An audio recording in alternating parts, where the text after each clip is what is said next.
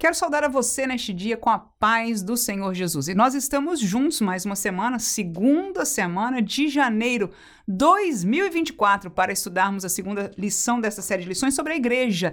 O corpo de Cristo é o título da nossa série de lições e o corpo de Cristo é parte daquilo que nós vamos estar estudando na lição de hoje. Porque a lição de hoje é intitulada Imagens Bíblicas da Igreja ou Símbolos da Igreja.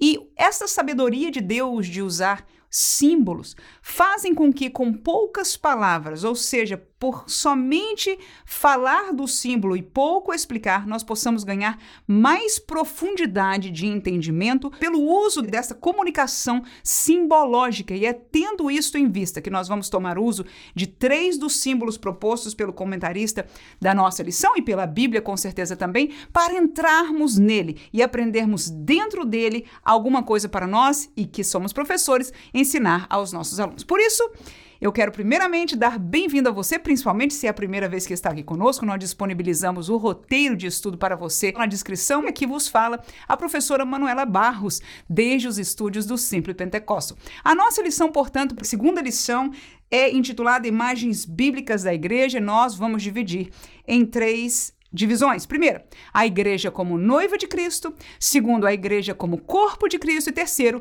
a igreja como casa de Deus.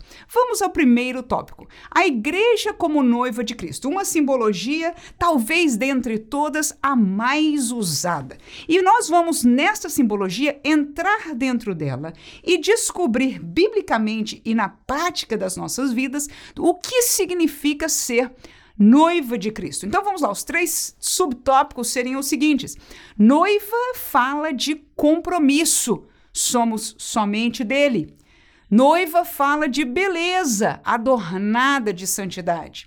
E terceiro, noiva fala de preparação. Para quê? Para encontrar-se com o noivo. Essas três colocações são bíblicas, nós vamos estar lendo aqui alguns textos bíblicos para que você possa ler com a sua classe de escola dominical e assim da palavra de Deus nós sermos fortalecidos, estruturados para o nosso conhecimento, nossa firmeza na fé e ajudar aqueles que estão ao nosso redor também. Vamos lá, primeiro subtópico, portanto, falando da simbologia da igreja. Veja, nós na semana passada falamos sobre a origem da igreja, uma classe imperdível, porque é a dimensão divina, é a dimensão do entendimento do porquê a igreja, onde Deus pensou na igreja, como Deus fez esta igreja existir em tempo histórico. No entanto, agora nós olhamos que Deus propõe pela sua palavra alguns símbolos que nos ajudam a entrar na profundidade de entendimento da igreja, mesmo que pareça ser o contrário. Talvez se a gente explicasse muito com palavras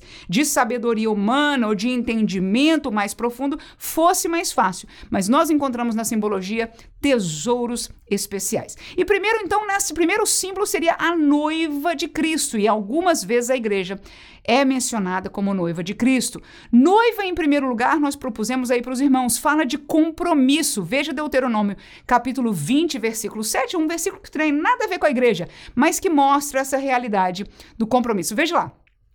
E qual é o homem que está desposado com alguma mulher e ainda a não recebeu, vá e torne-se à sua casa, para que porventura não morra na peleja e algum outro homem a receba. Ora, uma provisão da lei para o coitado do noivo. Um noivo que foi chamado à guerra está para ir à peleja e pode até morrer lá. E a colocação da lei aí diz o seguinte: se ele está desposado, portanto, ele é noivo de uma mulher, Deus diz aí pela sua lei que ele antes de entrar na guerra, volte e a tome para si. Ou seja, quando você noiva alguém, você tem um compromisso já feito. Não é algo mais para ser quebrado, não é ainda o casamento, mas é um compromisso. Você é dele, aquela moça era daquele soldado, daquele homem, aquele rapaz é pertence àquela moça e a Bíblia por esta palavra e desposado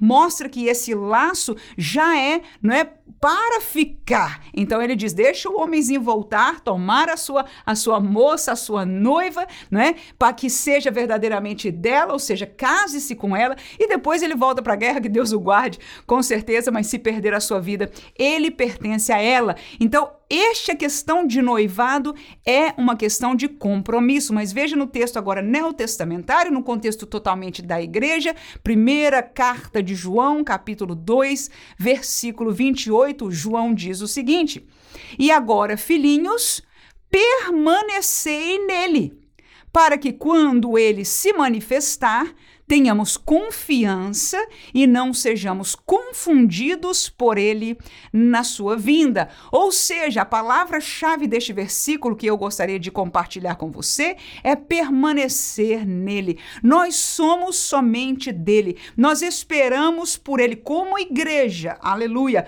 Como crentes, parte da igreja. Nós somos a noiva de Cristo, a noiva do Cordeiro. As bodas ainda haverão de acontecer no futuro. Enquanto somos igreja nesta terra, nós somos a posição de noiva. Noiva fala de compromisso.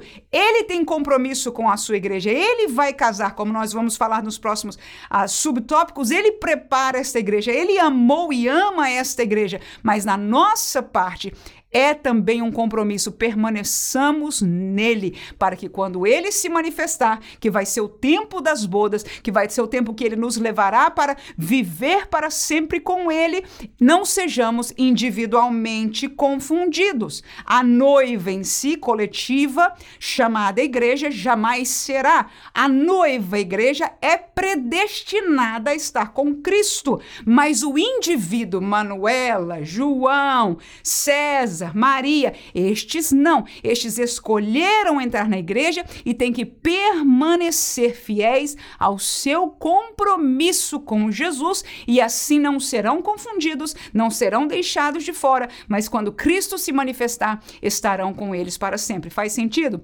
Amém? Isto é Bíblia. Noiva, então, em primeiro lugar, falou de compromisso. Nós somos somente dele. Segundo, noiva fala de beleza. Sim, somos e estamos sendo adornadas, mas o adorno bíblico não é desta aparência mundana, mas sim o adorno de santidade. Vamos aos textos, Efésios capítulo 5, versículo 26 e 27, o texto diz: "Para a santificar, purificando-a com a lavagem da água pela palavra, para apresentar a si mesmo igreja gloriosa, sem mácula, nem ruga, nem coisa semelhante, mas santa e irrepreensível. Veja que o versículo 25 está dizendo quem está falando? Cristo. Cristo amou a igreja e se entregou por ela para a santificar. E aí purificou-a pela lavagem da água. Para quê? Para apresentar a si mesmo bonita, linda, sem mácula. Mácula sempre fala de algo que mancha, que suja, que é feio, que está errado, né? sem ruga, sem nada que apareça é, com imperfeição e feiura diante de Deus. E claro, esta lindeza, esta beleza divina em nós não tem nada a ver com a aparência estética, porque claramente neste contexto você vê, ele a santifica purificando pela lavagem da água pela palavra. Ou seja, a maneira de purificar não é como no tempo antigo. Nós vamos ler aí um texto em Esther, que seriam com os olhos, com os, ah, enfim, outras práticas, né, para limpeza da pele da pessoa, para dar cheiro. O que Cristo aqui usa para purificar a nossa vida está claro no versículo 26, é a palavra de Deus. Por quê? Ele quer apresentar a si mesmo sem mácula, ruga, que significa o quê? Santa e irrepreensível. Então, santidade santidade é a palavra-chave da beleza da igreja. Isso, irmãos, é algo lindo. Quando Cristo acha uma igreja bela, é uma igreja que expressa, que brota, que exala o quê? Isso mesmo, santidade. Ao Cristo acha um crente lindo, não é porque ele seja ou ela seja perfeito em sua fisionomia, com certeza não. Eu era tão linda para Jesus quando eu tinha seis aninhos, quando eu estava com os meus 20 anos, e agora que eu não vou dizer quantos anos eu tenho, eu tenho certeza que daqui a 20 anos, para Jesus eu terei a mesma beleza, desde que eu vivo uma vida em santidade na sua presença. Quem pode dizer amém? Aleluia! Esther capítulo 2 2, versículo 12, 13 e 15, nós vamos falar desta preparação da noiva, porque a noiva tem que estar bela. E Esther, você lembra essa história romântica, ao mesmo tempo dramática, que aconteceu com a rainha Esther, quando o rei Assuero tinha mandado embora a sua mulher, porque ela não o respeitou, então ela, rainha Vasti, foi destituída da sua posição, e ele então, depois de um tempo, foi se casar. Vamos ler este texto aí, capítulo 2, versículo 12, diz o seguinte: E chegando já a vez de cada moça para vir ao rei Assuero, depois que fora feito a cada uma segundo a lei das mulheres, por doze meses, porque assim se cumpriam os dias das suas purificações, seis meses com óleo de mirra, e seis meses com especiarias e com coisas para a purificação das mulheres. Desta maneira, pois, entrava a moça ao rei.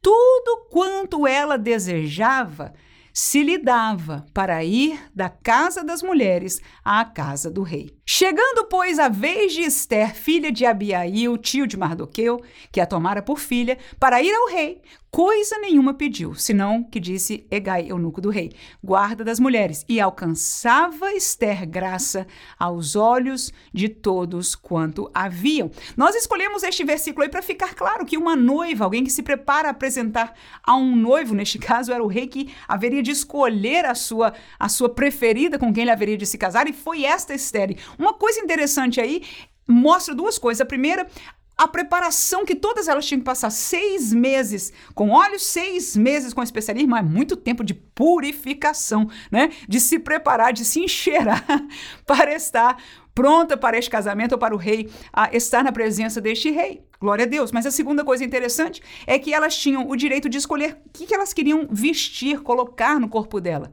Né? Joias e adornos, quaisquer que sejam, podiam escolher à vontade para se apresentar ao rei. E o interessante é que Esther escolheu a simplicidade, escolheu a santidade, se destituiu destas coisas humanas, aleluia, e foi somente com a sua beleza que Deus lhe tinha dado. E ela encantou Assuero, num paralelo muito longe, nem a Bíblia o faz. Eu estou fazendo aqui com você. Nós também destituímos de todas essas coisas mundanas. Não precisamos disso para agradar ao nosso príncipe, ao nosso rei, ao nosso Senhor para ele. Quanto mais santa e santidade fala de separação. Quanto mais santos, quanto separados do mundo nós somos, mais belos nós ficamos para Jesus. Quem pode dizer amém ainda?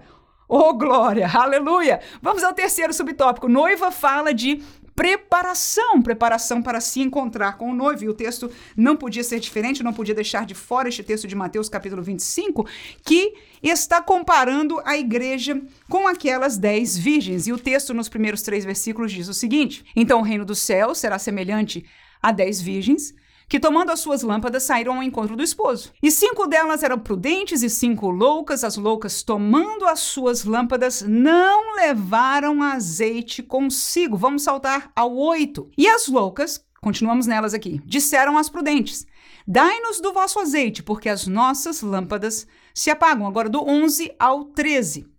E depois chegaram também as outras, virgens, dizendo: Senhor, Senhor, abre-nos a porta. E ele respondendo, disse: Em verdade vos digo que vos não conheço. Vigiai, pois, porque não sabeis o dia nem a hora em que o filho do homem há de vir. Então, neste texto, nós vemos que a igreja foi comparada por Jesus agora numa parábola, uma história fictícia, mas que retrata uma realidade espiritual, ou seja, o casamento de Jesus, o noivo que voltará e a noiva vestida de branco, não é? Com essa simbologia do número 10, mas toda ela vestida de branco, preparada para o casamento, é uma simbologia da igreja. Então, esta igreja tem que estar preparada. Preparada para quê? Para se encontrar com o noivo.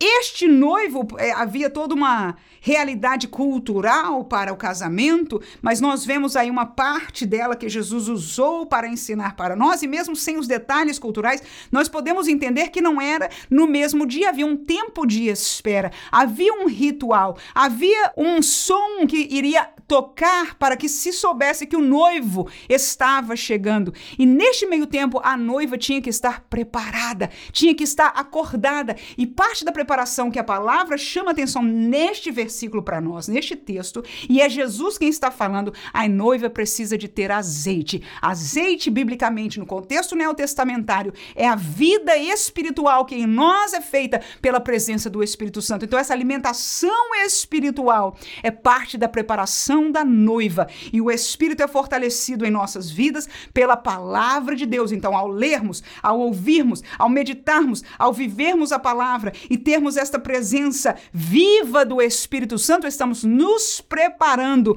para que quando Jesus venha, nós não chegamos somente a adoradores, cantadores, fiéis, até indo no culto da igreja, mas sem vida espiritual, vivendo talvez, não estou dizendo cada um de nós, mas muitos que conhecemos ou vemos na igreja, no mundo.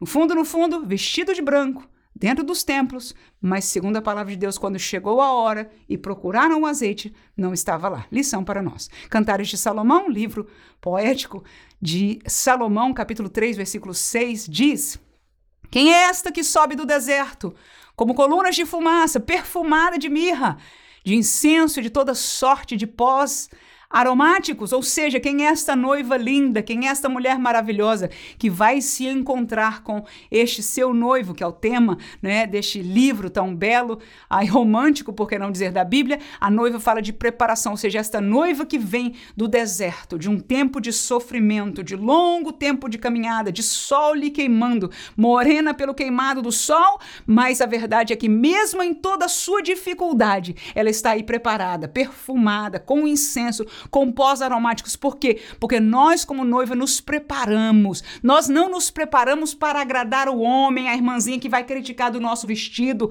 para agradar os homens que queiram que nós estejamos ou deixamos de estar. Não. A nossa vida não é para agradar o homem. Não deve ser como igreja. Humanamente a gente é tentado por isso. Humanamente a gente vive estes empurrões da nossa sociedade ao derredor cultural. Nós vivemos, nós sentimos as pressões, nós sentimos o que é viver neste deserto. Aleluia! Mas para a noiva, ou seja, para ser igreja, nós não temos que nos preparar para estes, mas temos que nos preparar para Cristo, que é o nosso noivo, para encontrar com Ele. E os ditames, a maneira que nós encontraremos, que nós estaremos mais lindas, aleluia, como noivo para Jesus, está na Bíblia Sagrada. Segundo símbolo, simbologia, imagem da igreja proposto para nós na nossa lição e que nós vamos estar usando para o nosso estudo aqui, a igreja como corpo de Cristo.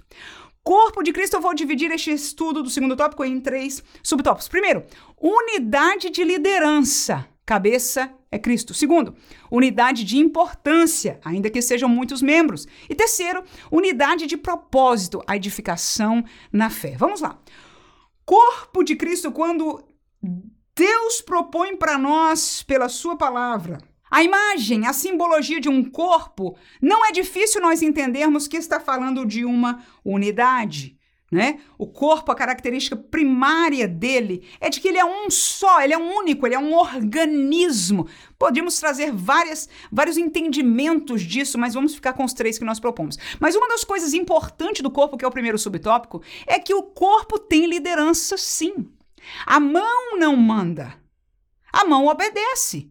Nós entendemos, mesmo que pouco, eu não sou bióloga, não entendo de fisiologia, enfim, de muitas coisas das ciências ah, do corpo humana, mas entendo o suficiente de que o comando do corpo vem da cabeça, vem do cérebro. E Jesus, quando propõe, Paulo, quando escreve, a Bíblia, quando fala do corpo de Cristo, ele fala e menciona da cabeça. E a cabeça é Cristo. Efésios capítulo 4, versículo 15.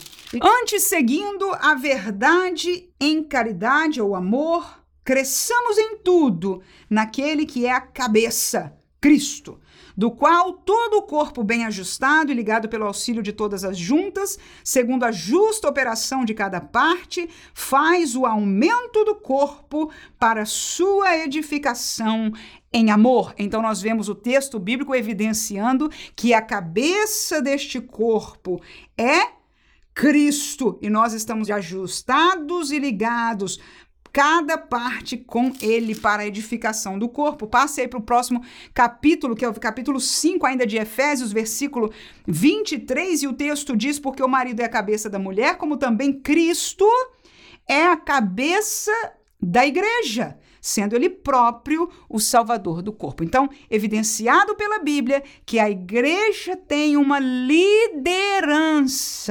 Muitos hoje são ativistas por causa de um contexto cultural e histórico de acabar com as lideranças para todo lado.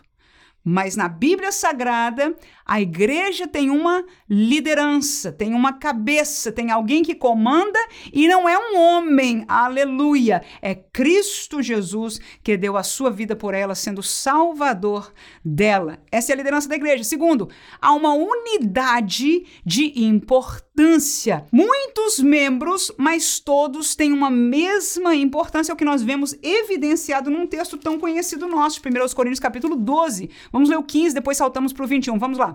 Se o pé disser, porque não sou mão, não sou do corpo, não será por isso do corpo? Versículo 21. E o olho não pode dizer à mão, não tenho necessidade de ti, nem ainda a cabeça aos pés, não tenho necessidade de vós.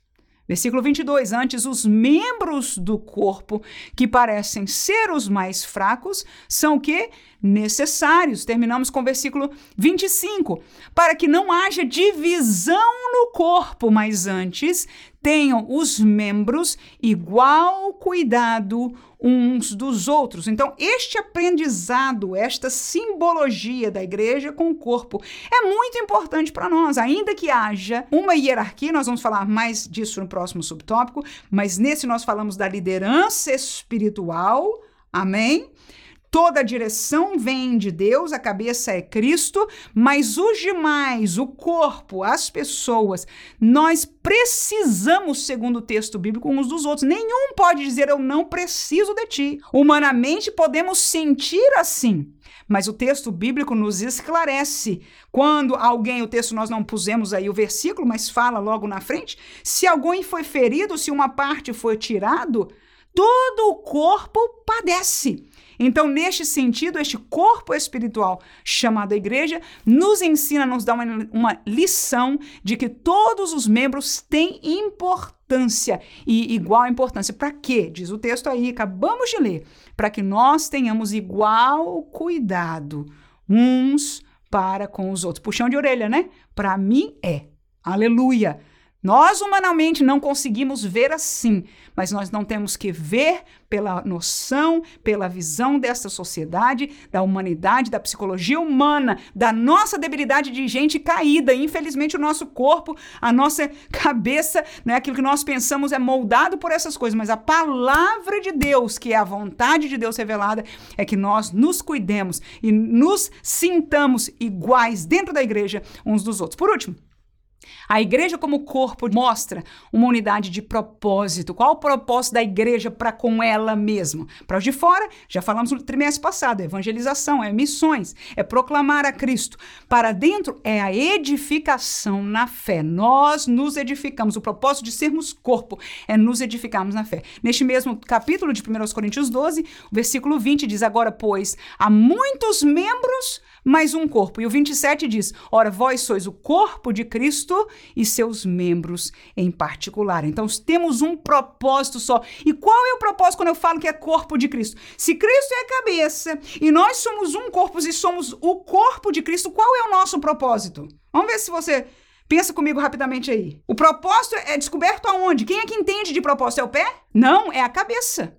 Então, qual é o nosso propósito como corpo de Cristo? É o propósito de Cristo. E aí eu me pergunto: qual é o propósito de Cristo? Vamos ao texto de Efésios, capítulo 4. Versículo 10 ao 13 diz o seguinte: Aquele que desceu é também o mesmo que subiu acima de todos os céus para cumprir todas as coisas. E só para você aqui saber, este é Jesus Cristo, tá? Tô dando já o contexto. Versículo 11. E ele, no caso então, Jesus mesmo, deu uns para apóstolos e outros para profetas e outro para evangelistas e outros para pastores e doutores, querendo o que, irmãos? O aperfeiçoamento dos santos para a obra do ministério, para a edificação do corpo de Cristo, até que todos cheguemos à unidade da fé, ao conhecimento do Filho de Deus, a varão perfeito à medida da estatura completa de Cristo. Então, qual é o propósito de Cristo? Por que, que Cristo deu à igreja o ministério? Aleluia! Por que, que Cristo dá à igreja os dons espirituais? Glória a Deus! Por que, que Cristo deu à igreja esta revelação da Bíblia? Porque o seu propósito é que este corpo seja edificado, aleluia, firmado na fé, até que chegue à estatura completa de Cristo. Glória a Deus. Vamos ao terceiro e último tópico. Terceira simbologia, terceira imagem bíblica, a igreja como casa de Deus. E para isso, eu quero você entrar comigo dentro de uma casa. Qual é a simbologia da casa de Deus? Eu proponho para você três. Lugar de hierarquia, indicada por Deus. Segundo, lugar de ordem, pela palavra de Deus. E terceiro, lugar de intimidade no Espírito de Deus. Quando nós falamos de uma casa, nós falamos em primeiro lugar de hierarquia. Alguém pode dizer, não, irmã, eu se eu tivesse que começar este estudo sobre casa, eu começaria com intimidade. É o lugar que eu chego depois do dia de trabalho, é o lugar que eu posso ser quem eu sou, é o lugar que meus filhos têm intimidade comigo, de contar aquilo que eles viveram no seu dia, o meu esposo está à vontade, eu também, ali eu me visto como eu quero, enfim, é um lugar, não é, de intimidade. Mas eu gostaria de começar este estudo sobre entrando na realidade da casa de Deus com algo que nos incomoda um pouco, principalmente na sociedade atual de ouvir, mas que não está errado pela Bíblia, pelo contrário, é a indicação de Deus para nós. Numa casa, numa família, há uma hierarquia. Deus propôs para nós uma hierarquia. E aquilo que para a nossa sociedade de hoje alguém, alguém não, muitos dizem é prejudicial, Deus diz que é essencial para que haja harmonia na casa. Aleluia. A sociedade diz é prejudicial esse negócio de hierarquia na família, é prejudicial. Deus diz por sua palavra, traz harmonia. Porque foi Deus quem criou o homem para ser homem e o marido. Foi Deus quem criou a mulher para ser mulher e foi Deus quem criou os filhos para serem filhos. Aleluia. Isto é uma casa. E a casa de Deus, a igreja é símbolo de uma casa de Deus, em primeiro lugar, nós vemos na igreja uma hierarquia indicada por Deus. Lá não é pai, mãe e filhos, mas a luz da hierarquia familiar, há uma hierarquia também na igreja. E nós conhecemos isso. Acabamos de falar de uma delas, que Deus, que Jesus deu à igreja uns para apóstolos, profetas, doutores, pastores e assim por diante. Ou seja, o ministério da palavra é dado por Deus. Vamos ler alguns textos aí, aí mesmo em Efésios 4. Vamos ler este texto mais uma vez. E ele mesmo deu uns para apóstolos, e outros para profetas, e outros para evangelistas, e outros para pastores e doutores. Então veja que neste texto é Jesus quem deu o ministério. Muitos já estão se levantando no nosso meio dizendo: essa coisa de ministério é coisa de homem. Estão fazendo como Miriam fez com Moisés. Deus fala com a gente também, por que não? Lembra do que aconteceu com ela? Por que, que Deus corrigiu-a daquela maneira? Ficou leprosa na mesma hora. Moisés, com o coração completamente partido, teve que colocar ela fora do arraial. Perdoou ela. Moisés clamou disse: não faça isso. Limpou ela depois, mas ela passou, irmãos, por esta vergonha. E por que, que ela passou? porque ela questionou a hierarquia, aquilo que Deus colocou, irmãos. Deus pode escolher e Ele quer que a igreja tenha liderança. Passam-se os anos, nós não aceitamos a liderança da igreja, mas aceitamos uma liderança que nós não estamos entendendo que estão nos liderando, cultural, que estão transformando a nossa vida e nos levando para longe do plano de Deus. Enquanto a liderança da igreja, que Deus aguarde, porque pode alguma ter se corrompido. Mas aquela que está na presença do Senhor nos traz para perto do Senhor. Leamos ainda Atos capítulo 13, versículo 2: E servindo eles ao Senhor e jejuando, disse o Espírito Santo: Apartai-me a Barnabé e a Saulo para a obra que os tenho chamado. Então, quem foi que mandou separar os missionários? Quem é que chama para o ministério? Quem é que manda missionários serem? É porque eles são especiais? Não, irmãos. É porque a direção da igreja, a casa de Deus tem hierarquia. E o Senhor fala à igreja, aleluia. O Senhor fala à liderança da igreja. A igreja sente essa confirmação espiritual, mas a liderança espiritual vem de Deus e passa pela liderança estabelecida por Deus Deus indicada na Sua palavra e chega a nós que servimos a Deus. A casa de Deus é um lugar de hierarquia. Segundo, a casa de Deus é um lugar de ordem. Eu não sei como é que é a sua casa, né? A minha casa é uma luta para manter a ordem, ou dificuldade, mas nós gostamos. Casa linda é casa que tem ordem, ordem em todos os sentidos, e a casa de Deus é. E como é que é distinguida a ordem na casa de Deus. Pode ter um tipo de liturgia diferente do outro? Existem regras para isso? A palavra de Deus é a chave de cada uma das nossas respostas. Vamos ler o texto de 1 Coríntios 14, um texto único, claro, haveria muitas outras possibilidades, mas um que fala claramente que a palavra ensina algo de ordem no culto, na igreja para nós. Versículo 26 diz: Que fareis, pois, irmãos? Quando vos ajuntais Cada um de vós tem salmo, tem doutrina, tem revelação, tem língua, tem interpretação. Faça-se tudo para a edificação. Versículo 40 diz: Mas faça-se tudo decentemente e com ordem. Então veja, para a edificação, com decência e com ordem, são palavras que o Espírito Santo, por Paulo, instrui a igreja para que, neste contexto agora, todos possamos participar destes dons espirituais. Não são os ministeriais, porque este é o lugar da hierarquia na igreja, mas os dons espirituais, Deus quis fazer assim. Ele deu e distribuiu para toda a igreja. Assim que tem idoso sendo usado por Deus em dons espirituais, tem adolescente sendo usado, tem pessoas de formação, tem pessoas indultas. Para Deus, esta não é o que marca, mas nós sermos usados no temor de Deus, conforme a palavra de Deus, o faremos para edificação, com decência e com ordem. Por último, a igreja agora sim é um lugar de intimidade. Aleluia. Intimidade com quem? Com o Espírito Santo de Deus. Não é para a gente fazer um clima de intimidade. Irmãos, irmãos, igreja não é lugar para clima de nada.